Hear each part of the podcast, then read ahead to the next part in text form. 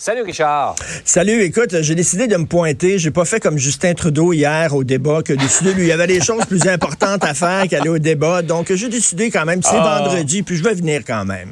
Je vais venir vous parler. On est content que tu sois là. Ça aurait été un peu gênant, un micro avec personne devant. Personne devant. J'aurais parlé ben longtemps. Parlé, non, ça aurait été un monologue de trois minutes. Et justement, les deux. Disons que le plan de campagne de Justin Trudeau depuis le début, en tout cas pour ce qui est de la couverture au Québec, ça, ne fonctionne pas parce que les deux premières journées, on lui a parlé toujours de la laïcité. Et là, il est au Québec en plus aujourd'hui. Ça, ça va revenir dans les questions. La laïcité, on pensait nous autres que c'était réglé. La loi avait été adoptée. 70% des Québécois qui appuient cette loi-là. On tourne la page enfin après dix ans de, de, de discussion, on passe à autre mhm. chose. Je sais pas si tu as vu le Parrain 3, moi je suis un fan du Parrain. À un moment donné, Al Pacino dit, en parlant de la mafia, il dit, je veux m'en sortir, mais il ne cesse de me ramener dedans. Alors, c'est ça. Donc, c'est un peu ça. On veut se sortir de ce débat-là, mais ça revient. Pourquoi? Parce que les Canadiens anglais disent à Justin Trudeau, hey, vous, là, vous vous présentez comme le champion des droits des minorités.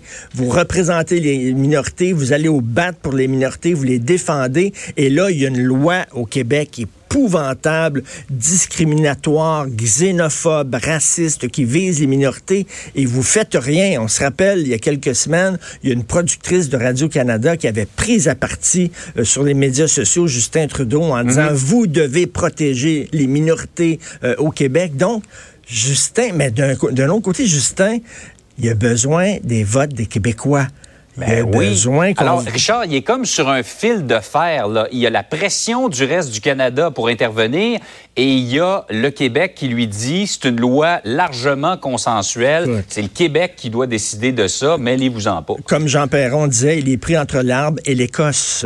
Vraiment, il, est, vraiment poigné et c'est pas exactement. Et là donc, il a parlé, il a dit, écoute, euh, euh, on ne contestera pas la loi pour l'instant pour l'instant. Qu'est-ce que ça veut dire? Ça veut dire ça, lui colle à la peau, ça, pour l'instant. Ben oui, ça veut dire que les, gens vont pouvoir contester la loi devant les tribunaux. Puis lui, une fois, par contre, qu'il va être élu, là, il va la contester. Et j'aime bien Elisabeth May qui dit, moi, je vais laisser le, Québec tranquille parce que je veux pas attiser euh, le feu souverainiste. Parce qu'ils savent bien là, que si on nous dit tout le temps, vous pouvez pas passer la loi 21, on veut rien savoir. Nous autres, on dit, hey, on est 70% à adopter cette loi-là, puis on veut, vous voulez rien mhm. savoir, peut-être qu'on n'a pas notre place dans ce pays-là.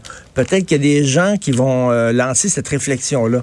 En tout cas, on verra, mais c'est certain qu'on va en parler. Et écoute, en, terminant, en terminant, Jean-François, euh, on apprend que les commissions scolaires, c'est peut-être la fin. Peut-être mhm. qu'en mars 2020, euh, la CAQ va tirer la plaque sur les commissions scolaires. Moi, je dis aux commissaires scolaires, il vous reste six mois pour dépenser l'argent pour des soupers là, avec des homards, puis du vin luxueux dans des hôtels 4 étoiles. Il vous reste six mois là, aux frais de la princesse. Ah voyez, ah oui, check it, check, check it, check. Profitez-en. Profitez-en.